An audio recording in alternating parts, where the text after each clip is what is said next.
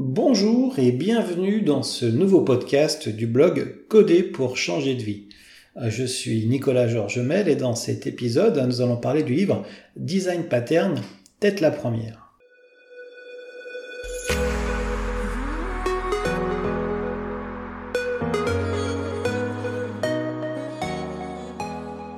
Alors, euh, pourquoi vous parlez de ce livre? Eh bien, tout simplement parce qu'il m'a aidé à devenir un meilleur développeur et que je souhaiterais ben, vous en faire profiter. Euh, d'autant plus que ben, j'ai été euh, surpris dans mon parcours de voir que euh, la notion de design pattern ou patron de conception en français n'est pas enseignée en DUT ou en tout cas n'était pas à mon époque. Alors peut-être que j'ai pas été assez curieux, mais ça faisait pas partie du programme de formation. Et euh, bah force est de constater que dans l'industrie, euh, dans le monde du développement logiciel, c'est quelque chose de, de, très important parce que les, les patrons de conception, les, les, design patterns permettent d'avoir des logiciels plus souples, plus évolutifs, euh, qu'on peut, euh, qui, dans lequel on peut apporter plus de fonctionnalités facilement sans casser le plat de spaghetti. Voilà. Alors, euh, on pourrait faire une comparaison euh, quand on est débutant informatique, en tout cas dans le logiciel. C'est euh, par quoi commencer finalement? Est-ce que design pattern, bah, on m'en parle aujourd'hui, est-ce que je dois aller dedans tout de suite? Je dirais non, pas tout de suite. c'est un petit peu comme bah, apprendre à marcher, apprendre à courir et puis devenir un athlète. On pourrait dire qu'apprendre à marcher, c'est apprendre à coder un programme. Apprendre à courir, ce serait plutôt la programmation orientée objet. Et quand on veut devenir un athlète euh, dans la course, bah, il y a des techniques, il y a des méthodes qui permettent de devenir une meilleure version de soi-même et puis de gagner des compétitions. Et ben, ce serait plutôt le cas des design patterns. Donc voilà, en tant que débutant, c'est pas quelque chose à mon avis d'utile tout de suite, hein. euh, mais c'est quelque chose à avoir en tête, à connaître, parce que vous allez le retrouver un petit peu partout, que ce soit dans le monde du développement open source, euh, dans les grandes sociétés de services, même les petites. Hein. Euh, du moment qu'on souhaite avoir quelque chose d'évolutif et pas quelque chose qu'on met à la poubelle au bout d'un an ou deux. Voilà. Euh, ou alors euh, tout réécrire. ça c'est c'est très important. Après, je pense que c'est la raison principale pour laquelle c'est pas abordé, c'était pas abordé dans le cadre de mon DUT.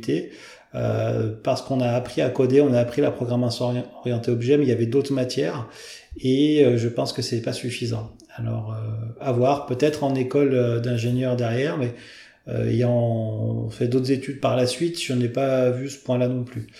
Alors, bah, du coup, j'ai dû apprendre par moi-même. Et à ce moment-là, bah, il y a beaucoup de, beaucoup de, de littérature là-dessus. Il faut savoir que les design patterns sont issus de ce qu'on appelle le, le GOF, le Gang of Four, c'est-à-dire quatre personnes qui ont euh, identifier euh, des idiomatiques, c'est-à-dire des, des, problèmes qui reviennent de façon récurrente, euh, peu importe le domaine d'application, et que l'on doit résoudre, et ils sont aperçus que finalement on arrive à les résoudre souvent de la même façon. Alors ils ont édité un ensemble de patterns, donc de patrons de conception, qu'ils ont décrits dans un livre de référence.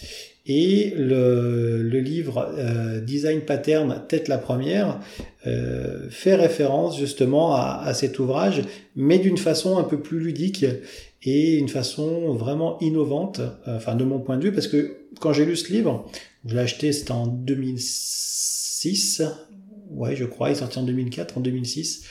Euh, eh bien en fait, ce qui m'a arrêté, c'est la couverture. Euh, c'était une façon qui était proposée d'apprendre euh, autrement, euh, avec des techniques euh, de mémorisation qui sont basées sur le fonctionnement de notre cerveau. Et du coup, il y a des mécanismes de répétition à l'intérieur du livre.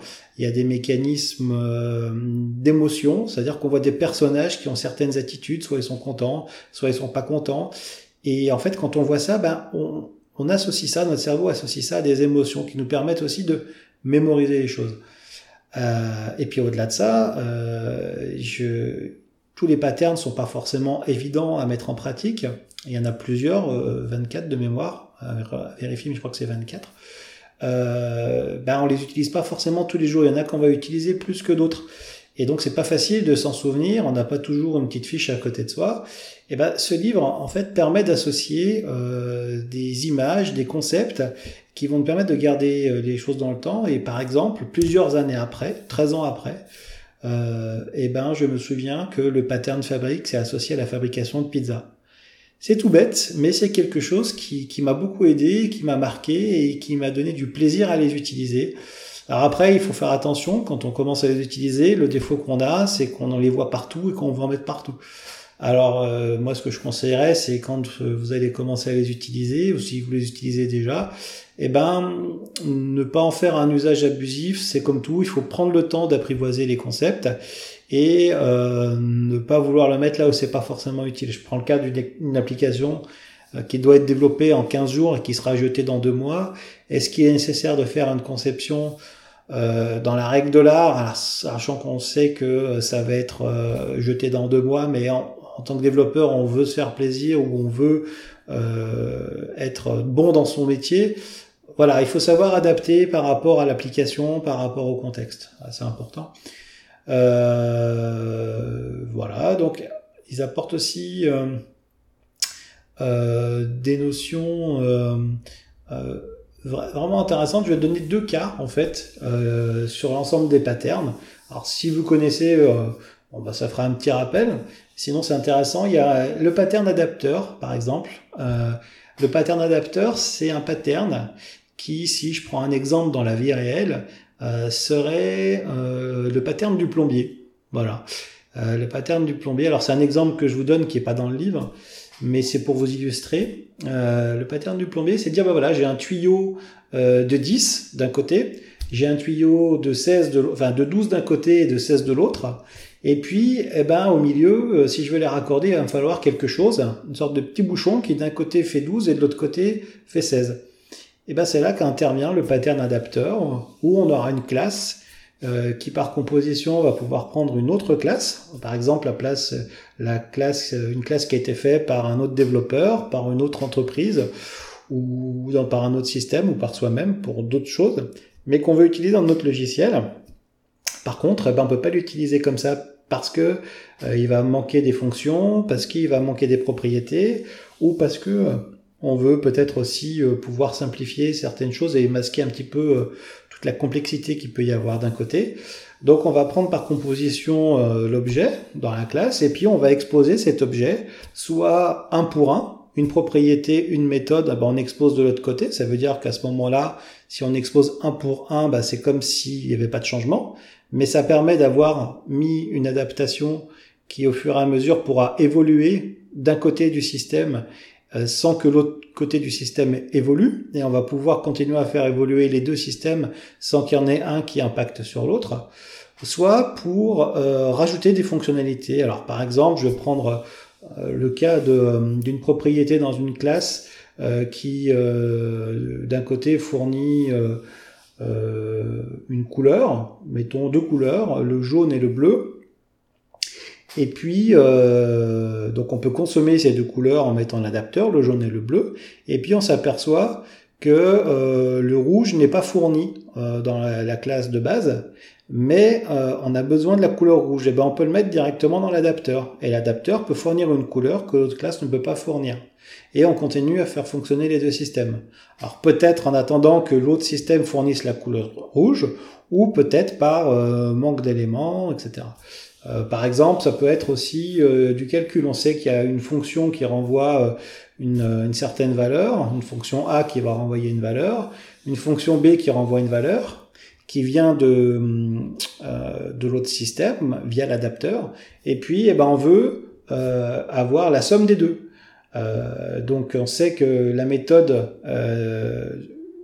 de, la classe d'origine ne fournit pas la somme des deux, donc on peut la mettre directement dans l'adapteur. Voilà. Et comme ça, on isole les deux systèmes, et puis il y a un système qui continue à fonctionner en croyant que euh, le calcul est déjà fait de l'autre côté, alors que le système ne le fait pas. Mais euh, c'est fait par l'adapteur. Voilà. Donc ça permet, quand on a un tuyau de 12 et un tuyau de 16, d'adapter et puis de faire en sorte de faire cette liaison pour qu'elle soit transparente. Voilà. Alors après, il y a l'autre euh, l'autre pattern dont je vais vous parler qui est intéressant aussi. Alors ils sont tous intéressants, mais ils sont représentatifs. c'est le pattern fabrique. Alors dans le livre, il parle de, des pizzerias, moi je vais vous parler d'un autre, mode d'utilisation. voilà, le pattern fabrique, imaginez que vous êtes plombier ou plaquiste ou menuisier et puis, euh, vous vous apercevez que euh, vous êtes sur, euh, chez votre client avec votre camion et vous devez apporter du matériel pour travailler chez le client. Mettons, vous faites une cuisine. Voilà. Donc, il va vous falloir des tuyaux, il va vous falloir de l'électricité, il va vous falloir des lampes, il va falloir plein de matériel, etc. Et donc, à chaque fois que vous avez besoin du matériel, vous allez à votre camion, vous revenez. Vous allez à votre camion, vous revenez, vous prenez le matériel, etc. Et puis, il va vous manquer euh, quelque chose pour l'évier. Euh, ou quelque chose euh, pour la plaque de cuisson, par exemple. Alors, à ce moment-là, vous l'avez pas. Donc, bah, vous allez aller dans un magasin. vous perdez du temps, vous allez dans le magasin, vous allez chercher ce qui vous manque que vous n'avez pas d'habitude dans votre camion, etc. Donc on voit que c'est pénible parce que finalement notre source d'approvisionnement d'objets, euh, de choses de la vie réelle, on pourrait dire d'objets, elle est dépendante euh, de notre environnement de travail. C'est-à-dire si on l'a pas dans le camion, on va devoir aller l'acheter en magasin. Et à ce moment-là, qu'est-ce qui va se passer? On va perdre du temps. Euh, et euh, le client lui a dit qu'on lui faisait la, cuisine en trois jours, bah finalement on va en mettre quatre parce qu'on n'avait pas compté les allers-retours du matériel qui nous manquait qu'est-ce qu'on pourrait faire dans la vie réelle pour, euh, remplacer ça par quelque chose d'efficace? Eh bien, imaginons que dans le camion, il y ait une imprimante 3D. Alors imaginons aussi que, bien sûr, l'imprimante 3D puisse fabriquer instantanément n'importe quel objet. Eh bien, à ce moment-là, l'artisan ne s'embête plus à avoir du matériel dans son camion, il s'embête plus à aller faire euh, des allers-retours dans les magasins quand il a besoin de matériel, qui peuvent être à 30 km, euh, voilà. Et eh ben, il va euh, directement demander à son imprimante 3D de lui fabriquer l'objet dont il a besoin. Alors ça, c'est un gros gain de temps pour l'artisan. Ça lui permet de savoir bah, combien de temps, en combien de temps est créé un objet, et puis de fournir à son chantier directement sur place tous les objets. Peu importe euh, si le client euh, fait évoluer son besoin, s'il demande des choses en plus et que c'était pas prévu, ben euh, l'artisan peut construire l'objet directement avec son imprimante, peut demander à l'imprimante et l'imprimante lui fournit. Donc on voit dans ce système-là que on peut avoir une grande résistance au changement et puis un gain de, temps et c'est plus propre, c'est mieux organisé et ça permet d'évoluer plus facilement. C'est un petit peu pareil avec le pattern fabrique. C'est ça en fait, c'est-à-dire qu'on va confier euh, la fabrication des objets à une, euh, à une classe qui va permettre à l'instant T de fabriquer les objets qui sont connus pour le besoin qu'on a actuellement.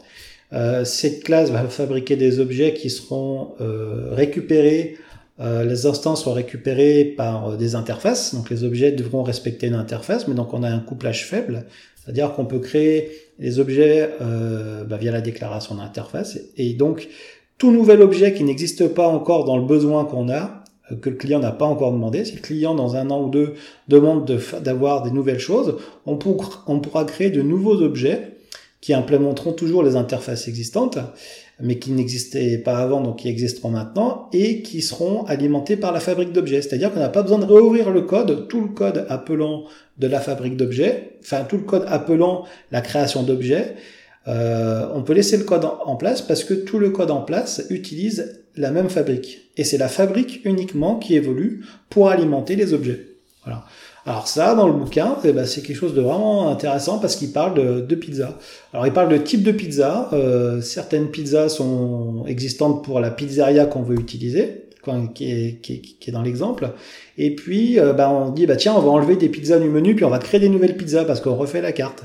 Et donc là, on voit dans l'exemple concrètement que bah, la, fabrique de pizza, le pattern fabrique, permet de le faire sans avoir à euh, retourner dans tout le code et de dire bah tiens si euh, on a demandé tel type de pizza ben je fais la reine je fais et puis la, forestière et ben je l'enlève du menu mais donc elle était dans le code donc faut que je reprenne le code. Enfin vous avez compris ça permet d'avoir une évolution simple et élégante du code en fonction des demandes et de pas réinventer la roue voilà, donc ça amène plus de souplesse et d'agilité. Euh, alors, euh, Maintenant, si je vous parle de ce livre aussi, c'est parce que je l'ai tellement apprécié que, alors pour la petite anecdote, je l'avais offert à un, un, collègue développeur voilà, dans ma première société, c'était son anniversaire.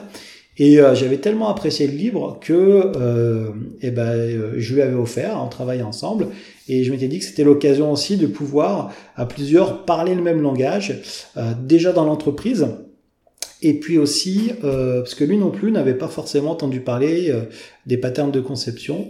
Euh, il avait, il était très bon dans son développement, très bon en programmation objet, mais il n'avait pas entendu parler de tout ça, etc. Donc ça, ça a permis dans l'équipe justement de, eh ben, de, de, créer une nouvelle émulsion, devenir une meilleure version de nous-mêmes, et puis de, se, se trouver, de trouver un, un nouveau plaisir dans le dans la programmation et dans la façon de voir les choses. Alors avec le défaut de vouloir en mettre partout, pas forcément euh, au moment où c'était le plus adapté, mais ben, il faut bien apprendre, faire ses erreurs, etc. Donc, euh, donc voilà, alors n'hésitez pas euh, à, à, lire ce bouquin, je vous le recommande chaudement, même s'il est sorti il y a longtemps. les patterns sont toujours les mêmes aujourd'hui. vous allez trouver euh, différentes choses. Alors il y a les patterns de base et puis il y a des patterns qu'on va hum, dans l'industrie qu'on va voir qui ont évolué mais qui sont toujours des dérivés de cela en fait. Voilà. Donc même si vous voyez des patterns un petit peu exotiques ou à la mode etc. Voilà. Et confiance, les patterns de Goff sont vraiment la base à maîtriser. Et puis il y en a d'autres, c'est plutôt de la composition un petit peu de tout ça, en fonction des contraintes techniques, en fonction des technologies, etc. Euh, voilà, donc euh, je prends le cas du pattern MVVM qui était utilisé en .NET. Alors, il n'est pas forcément marqué MVVM dans Goff, mais vous allez voir que euh, c'est plutôt une adaptation des, des patterns existants. Donc c'est une formidable boîte à outils que vous pouvez avoir avec vous et qui vous permettra de, de grandir et puis de faire grandir les gens autour de vous. Voilà. Euh, alors, n'hésitez pas à aller voir euh, mon blog où je fais un article là-dessus, qui est une présentation du podcast que je fais actuellement, euh, où il y a les références, il y a le lien Amazon si vous souhaitez cliquer dessus. Alors c'est un lien affilié, vous êtes, je fais pas pour ça, hein, vous n'êtes pas obligé de cliquer dessus. Vous pouvez aller sur Amazon. Il y a une version française qui est disponible mais qui est hors de prix, 79 euros je crois. Et puis la version anglaise, si vous pouvez le lire en anglais, eh ben elle est beaucoup moins chère et il est plus facilement trouvable voilà sur Amazon ou ailleurs. Euh, voilà et puis donc sur le blog Coder pour changer de vie, vous avez aussi accès à, à mon guide euh, qui s'appelle Guide d'un ami pour démarrer une carrière de développeur en six étapes. Voilà j'ai mis beaucoup de cœur à faire ce guide pour euh, bah, pour aider euh, pour aider les gens qui veulent devenir développeurs ou qui veulent passer à une étape supérieure parce que bah, c'est le guide que j'aurais aimé avoir quand j'ai commencé euh, pour m'orienter, pour comprendre un petit peu de manière, euh, avoir une vision 360 euh, de ce qu'est le métier et puis avoir un petit peu le, le fil rouge d'Ariane à suivre au niveau des compétences pour pour être opérationnel et puis bah, agir plutôt que subir parce que tout ce que je savais pas, bah, j'ai dû l'apprendre sur le tas. Et, euh, bah parfois ça fait des bonnes nuits. Donc si on peut anticiper tout ça et puis voir comment il y, a un côté sympa de voir les choses. J'essaye de mettre un petit peu d'humour là-dedans. Donc, euh, n'hésitez pas à le télécharger. C'est gratuit. Et puis, bah, ça fera l'occasion de faire connaissance. Voilà, je vous souhaite une bonne journée et je vous remercie pour, euh, pour votre écoute et je vous dis à très bientôt. Au revoir.